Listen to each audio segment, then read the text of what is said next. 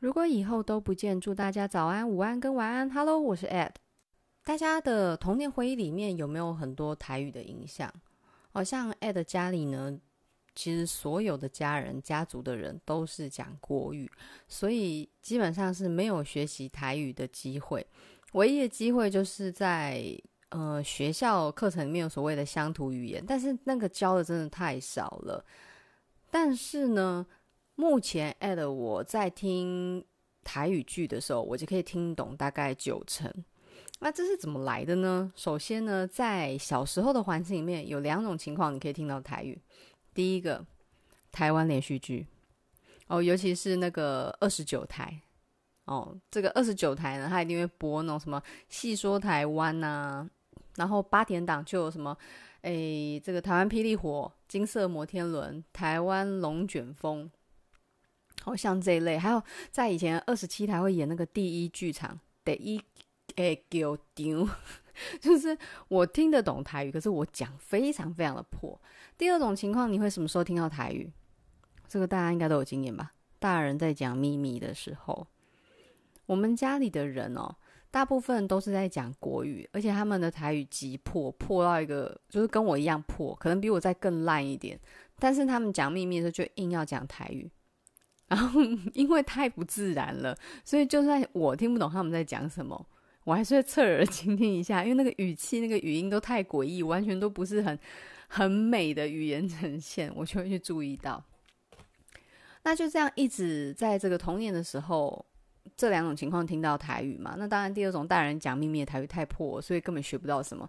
可是连续剧，哇塞，那个看那几年下来，真的是连续剧把我整个台语听力练到一个最极致。不要小看听力耶，真的，你光靠听力，你都可以练出基本的能力哦。那大学的时候呢，有上过语言语言学概论。那语言学概论的这个教授，他是非常喜欢台语的人。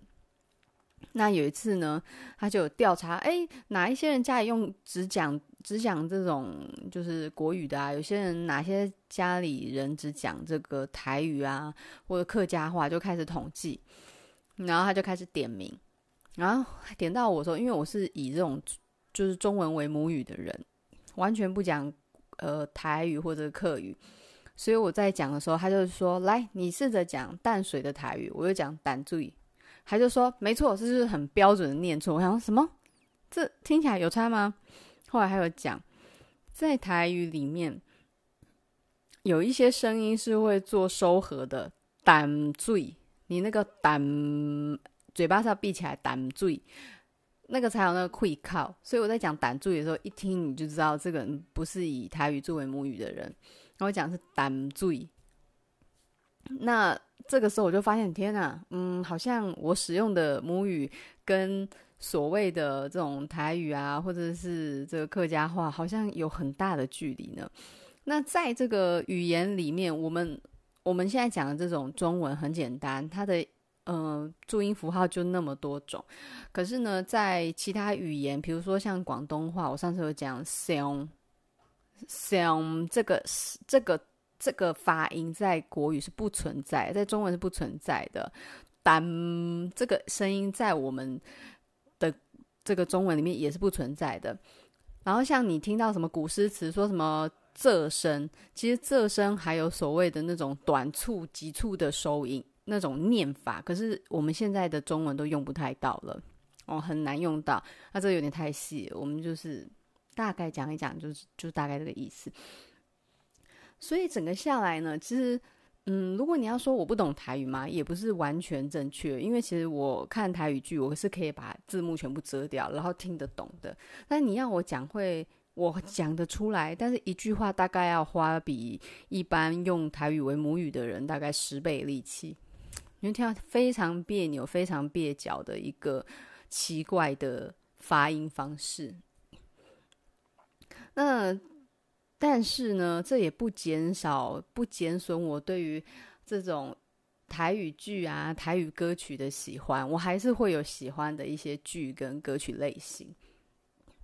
那除此之外呢，其实今天最重要的是，嗯、我要介绍这首歌呢，它其实首先它是以台语去写成的，再来是呢，它的歌名呢叫做李扎当。哦，李扎当，我觉得这个歌名有很重要的标志性意义的原因，是因为在整个华语乐曲里面，哦，我举的就是比较常听见的几首哦，以年龄作为歌名，或者是以时间作为歌名的歌，其实从歌名就可以看见这个作词作曲者想要透露的讯息跟内容。比如说我最爱的陶喆，他有两首关于年纪的歌，第一个叫做十七岁，第二个叫做二十二，有没有回忆杀？那十七岁比较少人听到，他是那个第一张专辑里面其中一首在讲初恋的歌，然后这首歌的编曲方式会让我想到马丹娜的 Take a Bow，就因为前面的那个编曲，我觉得有一点点像，但是在音乐上我很难解释到底哪里像，下次有机会我来研究一下，看能不能跟你们分享。就像这个李荣浩，他在这个编曲，他最近那个《情人》的编曲，我觉得听起来跟嗯那个马念先那首《你朝着我方向走来》编曲有一点点像，都有点复古跟那种 blues soul 的味道。好，略过。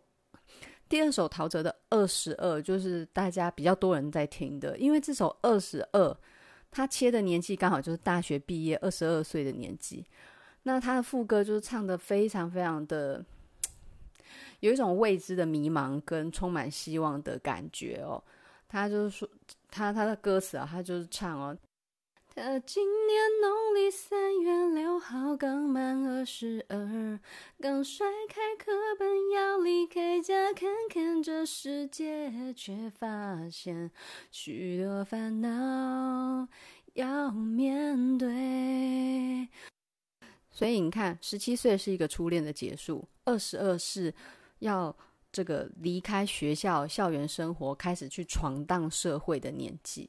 然后再来还有一个很有名的是陈绮贞的《After Seventy》，那这首歌是 Nero 最喜欢的一首，他第一次在这个 KTV 唱的歌就是这首。他以前是不敢唱歌，因为他觉得自己唱歌很难听。可是自从他唱这首歌之后，终于。也成为了 KTV 的伙伴之一了。那这首呢，它的旋律就非常非常的午后阳光，很惬意，然后会让你想到那个 Uniqlo 那种纯白的基本款的 T 恤那种感觉。副歌很简单一句，Where I am after seventeen，就很淡很淡。就是非常淡、非常接近体香的那种香水感哦。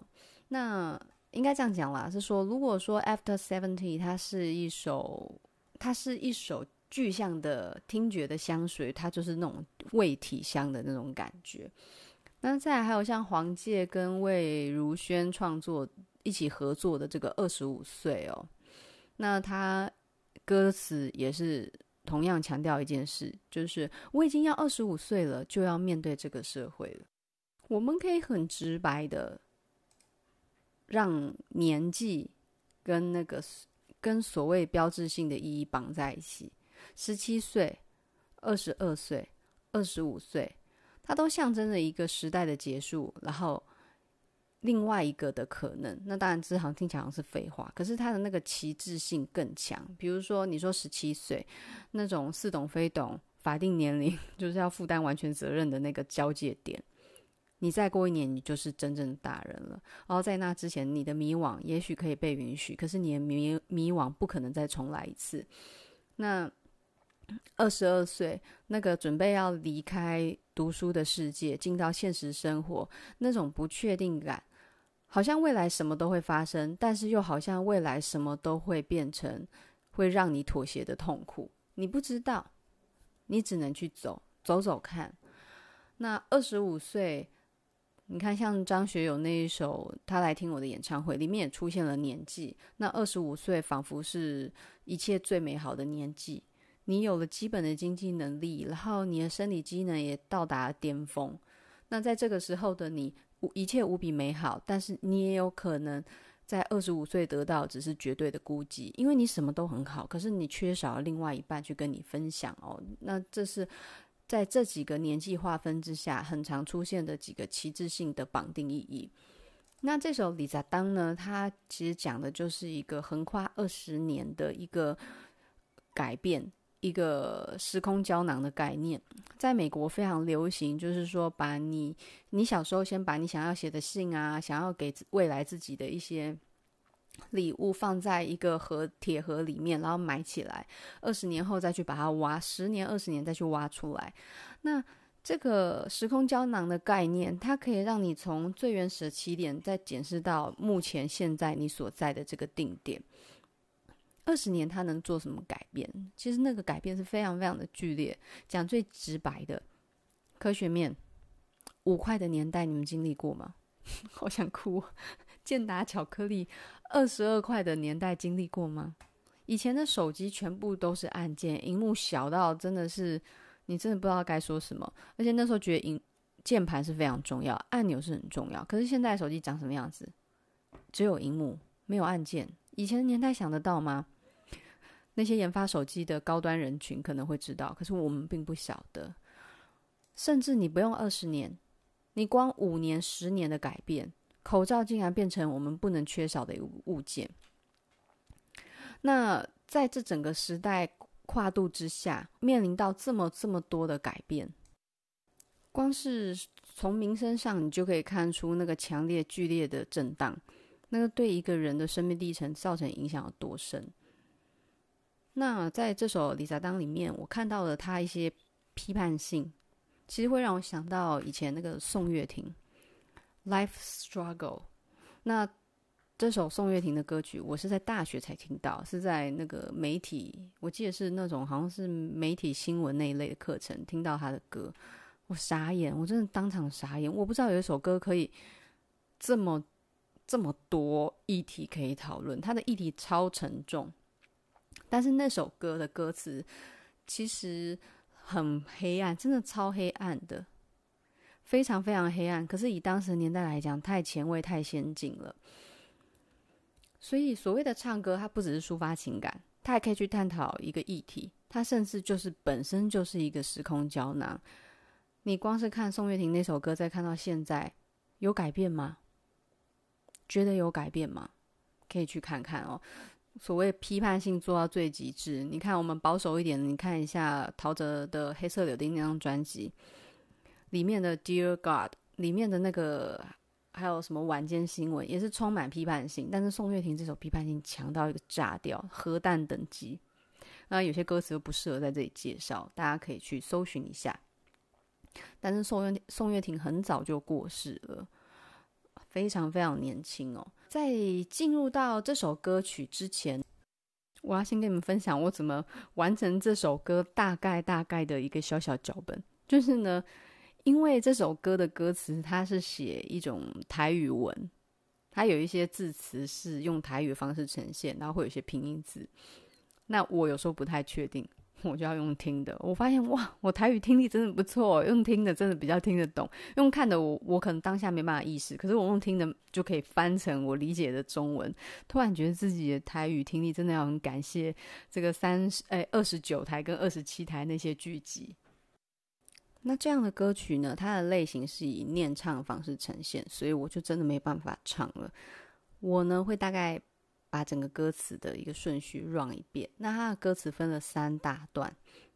第一段，因为我说刚李扎当是一个时空胶囊的概念，第一段就是那个时空胶囊本身就是一张二十年前自己写下来对未来的信。那信的内容是这样写的。二十年前的信纸写给二十年后的我，然后在这二十年间的变化，然后开始里面的内容，他写说：“我年轻的我不太会读书，也就是说，在写信当下，当时的我不太会读书。现在的你，生活过得去吗？有没有坚强的把你的日子好好过下去？”就是很可爱的语气。哦，我现在不太会读书，那未来的你 生活 OK 吗？那替未来担心，非常可爱的语气。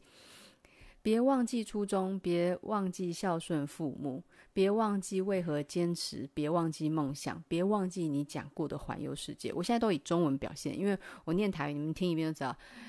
诶，卖美记抽 就是完全不行，的咔咔咔咔咔。这一段呢，它的议题不要忘记初衷。你们知道什么叫初衷吗？初衷其实你翻译直白一点就是初心。中这个字呢，钟在这个经文大篆里面的写法，就像是一个，它上面是一个人，然后中间是一个长得很像中间的钟，但是那个其实不是钟，是心脏的心脏，嗯，心脏是什么？心脏的样子。然后旁边有两个斜斜的像手一样的图案，把心捧出来给你看。哦，不要忘记初衷，不要忘记你最一开始的心，一开始的梦想，一开始的动力。别忘记孝顺父母。二十年过去，这二十年是要怎么成就？是爸爸妈妈把你养大的。天下有不是的父母，但是大部分的父母都是无不是的父母。OK，嗯，大概理解就好了。别忘记为何坚持，别忘记梦想，别忘记你讲过环游世界。每个人的梦想在最小的时候，太小的我们对于世界的边界是没有概念的，所以我们的发梦都是很自然的、很简单的。想当科学家哦，太空人；想当飞行员；想当超人。再大一点，嗯，想要当工程师，想要当画家。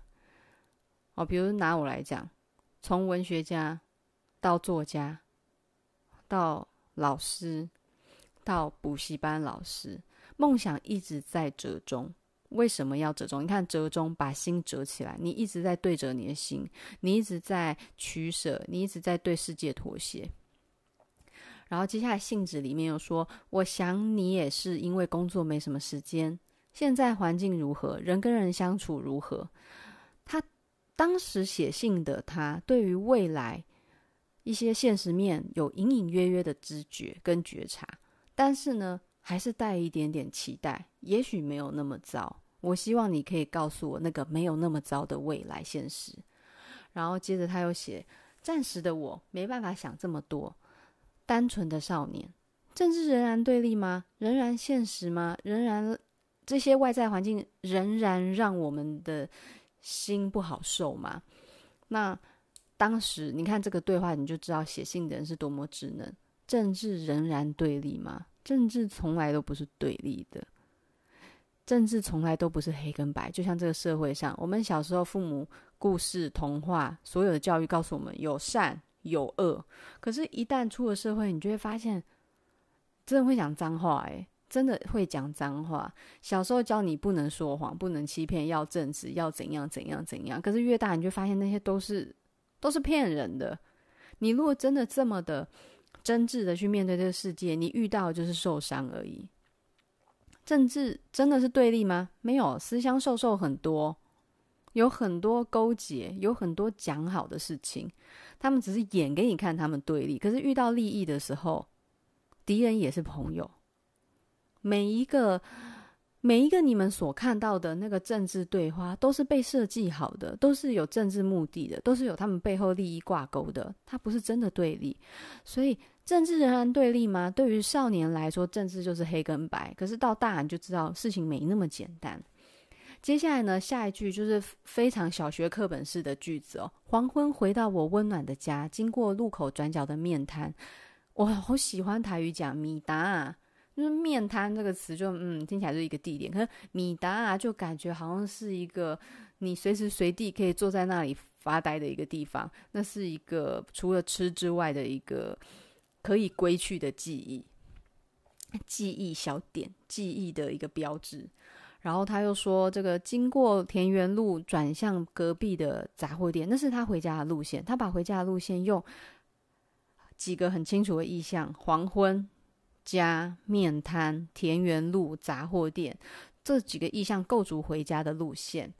然后他又问自己：“哦，我今天讲的然后有点太多，我要改善一下。二十年后，你还会记得古早味吗？什么是古早味？除了米达亚的面之外，还有什么？还有很多很多人跟人之间相处的那个简单，还有这个回家的路上能看见美丽天空布满整个 Magic Hour 的那个画面。”那个紫红色的晚霞，然后你还会记得小时候海边的沙吗？你还记得那海风吹的时候，我前几个礼拜去宜宜兰哦，那个时候因为在都市生活久了嘛，偶尔去宜兰，那那时候就随性的旅行。那后来看到有个海滩，想说，哎，那就去啊。然后就是走一些小路、小巷子，然后再慢慢从那个柏油路，你慢慢走走走，就会看到柏油路跟沙路的交界。不是那个静静宜大学沙路，我说的是沙子路哦。你就看到那个交接，诶，那个柏油路上布了一些粉，一些沙，细细的沙。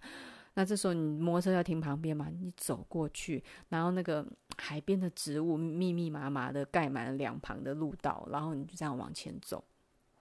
突然眼睛一开，天哪，那个海之大！那个海浪淘洗你耳朵，然后整个画面被蓝、青蓝、湛蓝色的大海，还有一望无际的天空给填满，那个感觉太震撼，好疗愈哦！就那三天两夜的旅程，我去沙滩去了大概四次，真的很美。最后一句问说：“你还会记得我吗？未来的你还会记得现在的我在想什么吗？你还会像我一样对世界有这么多的美好想象吗？”不一定美好，但是还会有这么多想象的空间吗？接着呢，这个歌词有点像是，呃，在小说里面都会有一种类似吟游诗人的概念哦。你们有没有看过《钟楼怪人》？就是男女主角里面爱欲生死，那会有一个角色负责抽离，从第三者的眼光，不是上帝视角，是以第三者的眼光去讲述这个故事，去讲述这个事情发生。那这里，他接下来就进入一个很抒情的副歌，然后大概是嗯嗯嗯嗯嗯嗯嗯嗯嗯，用这种比较舒缓的方式，然后以第三者的角度，就是说把时光的记录都记在那一封信上面，但是外在环境不断的改变，当你一抬头的时候，你是看不到那个燕子在飞翔的样子。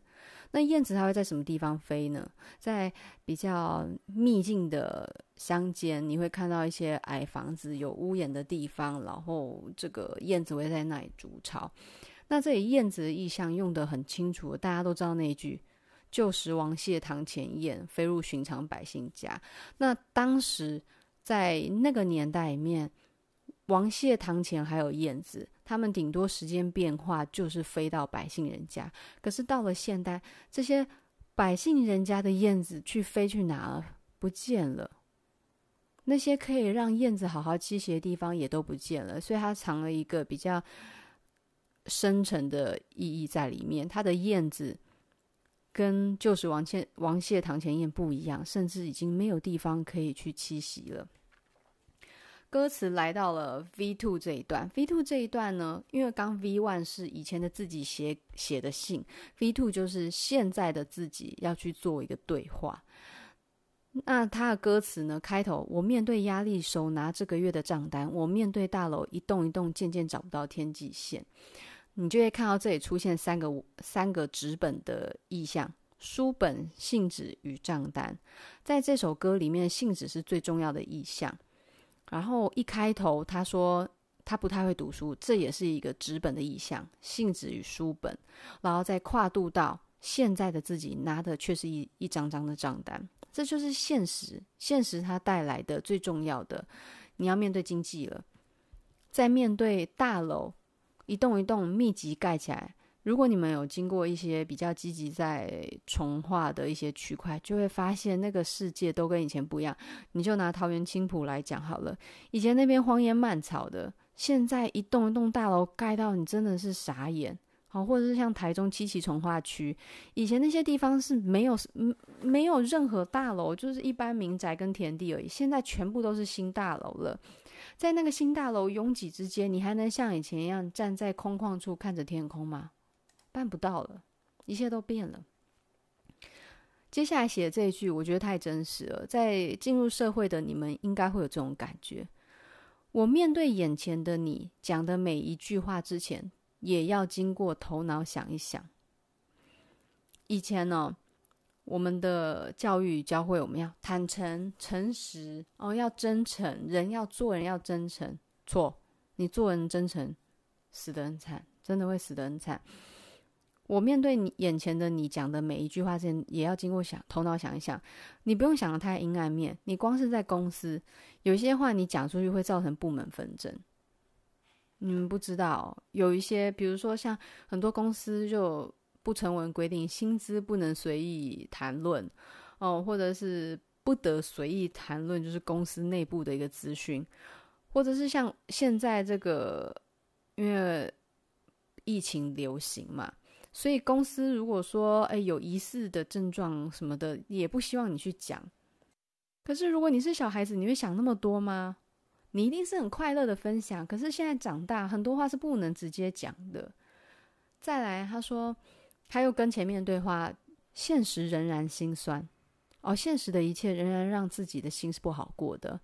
初衷啊，那颗最初的心被遗落在二十年前了。你如果没有。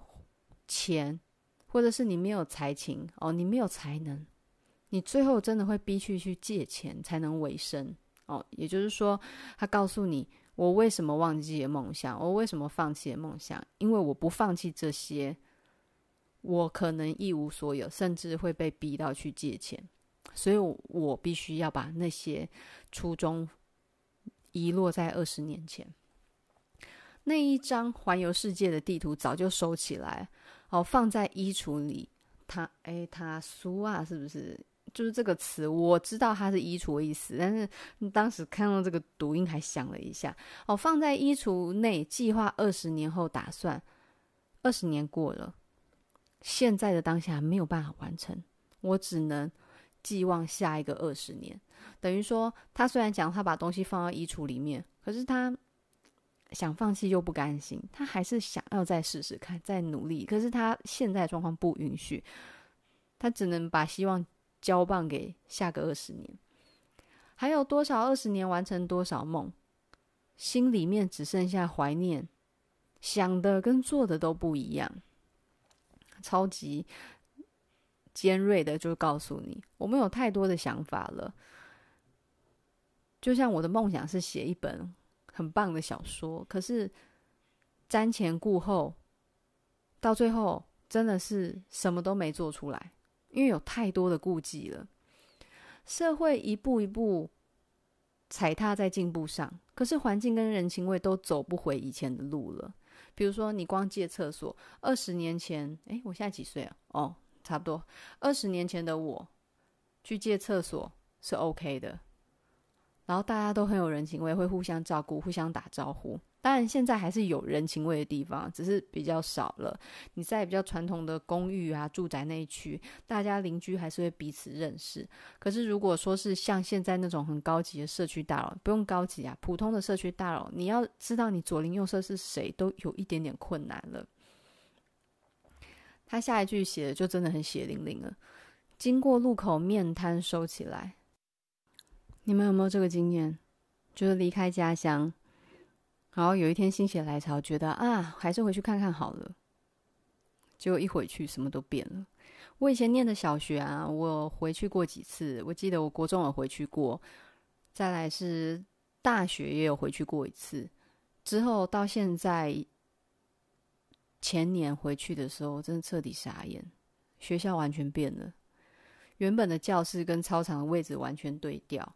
然后只剩下那个活动中心还在，其他全部都是新的。等于说那个学校不是我的学校，已经完全都看不到以前的样子了。网络上不是有梗图吗？就是所有最好的设施都是在我们毕业之后才开始做。对，你就去什么生态池啊、美丽的建筑大楼啊、美好的操场、美丽的植栽，还有一些很好玩的游乐设施，你以前都没有享受过。那歌词写着：经过田园路上，看到一堆沙石车；经过海边，却渐渐没沙。哎，这个超讽刺的，一堆沙石车，海边却连沙也没有。该在哪的不在，不应该在的全部都被拿走了。经过二十年的变化，我想起你啊，在这二十年。递进的时候，我慢慢又想起当时写下这封信的我。好，接下来 V 三这首歌，如果停在 V one 跟 V two，它就是一个比较典型的批判社会，然后检讨现实的一首歌。但是他来到 V3 的时候，我觉得这代表我们的时代，尽管很多事情改变，而且变得没那么好，可是他这个 V3 有一种新希望的感觉。他跳脱传统过于的乐观那一面，或者是过于批判那一面，因为 V3 他说是你二十年前面对了二十年后，所谓的是你就是唱歌者。我们自己终于肯面对最一开始的初心，然后我们遗遗弃了哪些事情？我们遗忘了哪些事情？规律的清早起床，夕阳下山后下班。到这里用的词就很中性，也就是说，你乖乖的上下班并不是一件坏事。你面对现实，然后你去完成自己该做的本分。笔记：我的三十岁应当要做到五十岁，也就是说，他在写这封信的时候是十岁，然后。接下来过了二十年是三十岁，三十岁的自己面对十岁的自己，然后他接着呢，他继续提醒自己，从三十岁，我想我要继续的记录到五十岁，在这段时间我要做一些记录，我要看看我自己在下个二十年是不是能够把目标都达到。然后这边的这个，呃，他诶，当时五十高。好拗口，不管那个“诶当”“会当”啊，“会当”这个词，其实在文言文是有出现过的。我们现在读的文言文呢、其实用台语念会比较接近原本发音。现在我们讲的这个这个语语言，其实跟文言文离得很远，所以我们在念古诗要去判断它的平仄的时候，很多老师都会说要用台语念看看。比如说蝴蝶，蝶。我们念蝴蝶，听起来是这个平声嘛，就是因为它是一二声。我们我们在判断说一二声就是平声，三四声或者是那个那个轻声，我们就当是仄声。可是蝴蝶的蝶你怎么判断？蝴蝶那个嗲，你念完就要收起来，那个其实是仄声，它不是平声的。所以台语拿来念文言文会非常的美，非常的有意思。他说：“回头看看自己的目标，真的有做到吗？”其实他就下了一个新的时空胶囊的决定。再来，白头发发了几只？哦，白头发长了几根？哦，因为你在想，想知道活到几岁，希望可以更超越，更超越以前那些自己达不到的事情。每次讲到“头脏”这个词哦，我们讲头毛嘛，那头脏就比较再更再更这个文绉绉一点，头鬃鬃毛的鬃，头鬃白头鬃。每次念到“头脏”这个词，我就会想到那个诶张宇他那一首《长头发灯涛脏》哦，那首歌很过瘾。就是张宇他有一些歌也是用那个台语在在唱的，有一些语气哦。有一些语句用台语讲，真的很有意思。有机会跟大家分享一下这首歌的歌词后半段，其实让我感触很深哦。他说：“人生太多，不一定要走长辈安排好的未来；人心太窄，不一定爱想是大铺好的路。”应该原文是这样念，这个让我超有感触，因为我有阵子很常在看一些那种。就是刑案啊、死囚的一些纪录片。那其实有看到一个案例，这个这个呃犯人，他其实其中有一个引爆他的点，是因为他大学志愿选好了志愿 A，可是家人强逼他改成志愿 B，这个其实是我觉得很悲伤的事情。我记得我在争取我念书的时候，因为其实对于大人来讲，中文系是一个很不上不下的一个系所啦。说说真的，你说中文系能干嘛？中文系能干嘛？它又不像所谓的那些科技啊、资讯这么的确实明确。但是我很乐观，我觉得中文系其实什么都能做，诶，因为语言就是一种逻辑训练。像我现在做的工作超考验逻辑的，可是因为我对于中文的掌握能力算不错，所以在沟通啊，还有处理事情上，我觉得算得心应手。所以中文系选择中文系没有很糟哦，各位喜多啊，拜托尊重小孩决定。我那时候跟我爸爸大吵一架，但是我有跟他说，我如果照我的选择去做决定，将来我过得不好，我谁都不会怨。可是如果你帮我做决定，将来出错，我一定会怨你怨到底。那当然，中间还是有很多不愉快啦。可是事事实证明一件事，在这中间的跌跌撞撞，我真的没有怨他，因为是我选的，这些痛苦是我自找的。可是那个那个痛苦很真实，然后很属于我自己。他接下来说：“西熊对家己讲，哎，好，我算了，时常对自己讲，哎。”执行至少快乐，这个执行我们就理解，照自己心愿，照照直觉，照内心的想法去走。最重要，人生在世很重要一件事，以不伤害别人的前提下去快乐，去享受你的生命。生命是这么美好的礼物，我们降生在这个世界上，每个人的生命都是一种可能，都是一个种子发芽的希望。那当然，嗯，在这个。生命成长多少会有痛苦跟挣扎。有些人，比如说像索多玛一百二十天这个萨德侯爵，它里面其实有一些批判性很强烈的一个语句，就是说，小孩在未经选择的情况下，他你的出生，我们生命的出生不是自自我意志，不是自由意志决定的。负面一点，你就会埋怨你现在痛苦都是因为你爸妈把你生下来。可是正面一点。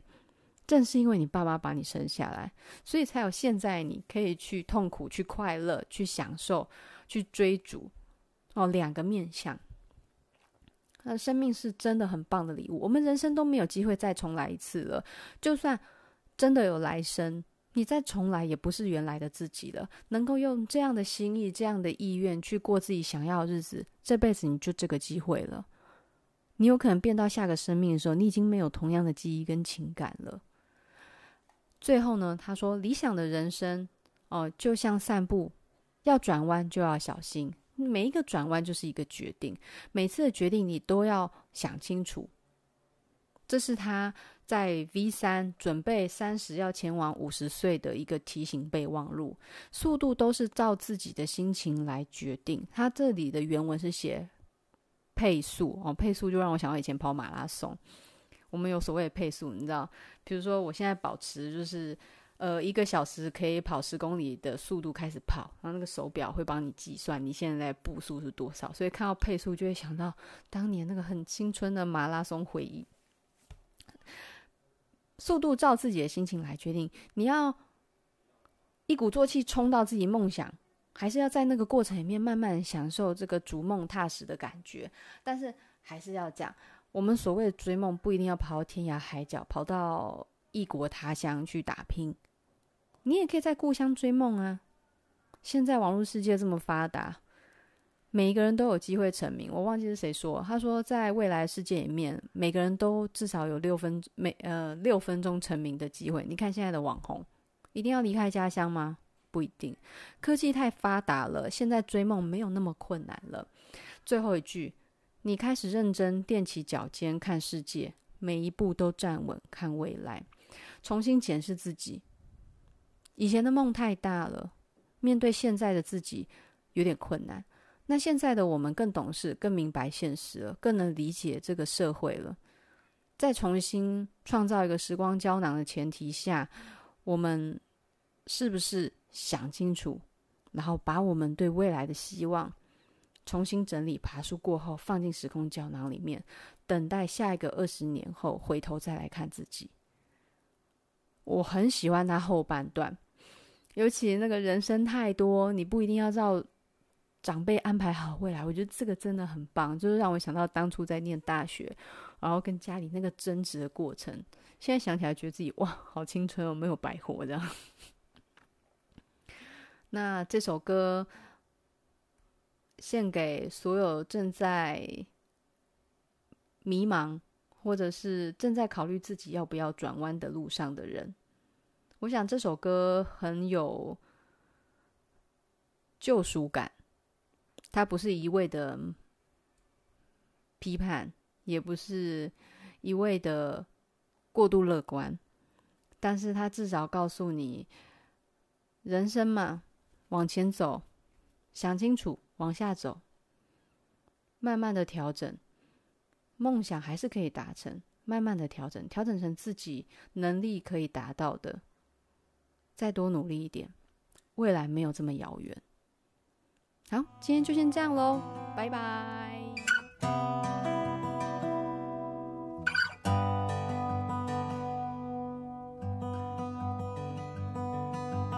二十当前的批，怎写好？二十当后的我记得，二十当前后，二十当一天的变化。内容写的东西会无读无册，今麦的你敢有坚强心，我会顶过。莫袂记初中，莫袂记友好父母，莫袂记坚持，莫袂记梦想，莫袂记你讲过会环游世界。我想你也是因为较困无啥事，感情嘛环境如何，人甲人会相处为何，只因有我对你嘛有我的是因为心酸，真是的我无甲想较济，单纯的少年家黄昏啊，转来去我温暖的家，经过路口三角窗的面搭啊，经过长安路又讲隔壁干嘛？在二十当后，阁会记你古早味吗？阁会记你细汉海边的沙，阁会记你我吗？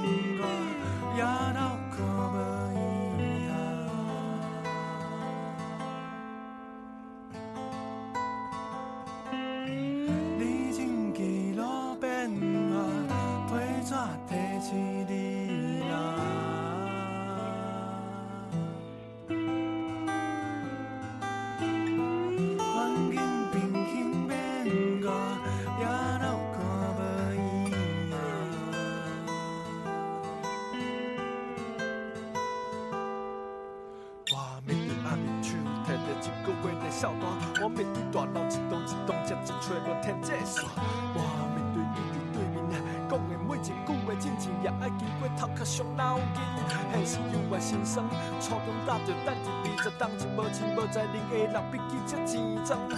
迄条世界地图早就想起来呀，可比读书来计划二十当后拍算。阁有偌济二十当，我想偌济梦，生活亲像坏了，想甲十个拢无共。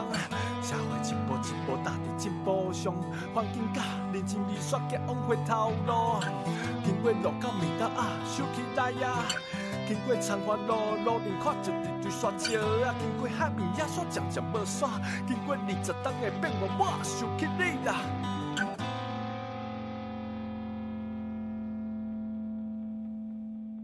二十当啊。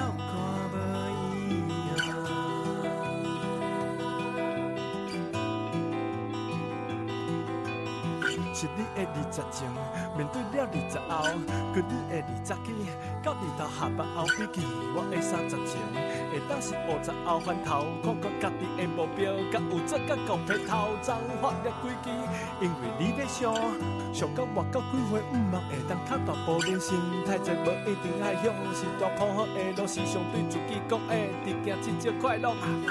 理想的人生，亲像散步想要弯，着爱小心。退缩拢照家己的心情来决定，家己故乡讲做梦追求，无一定爱离开。你开始认真，你较尾看世界。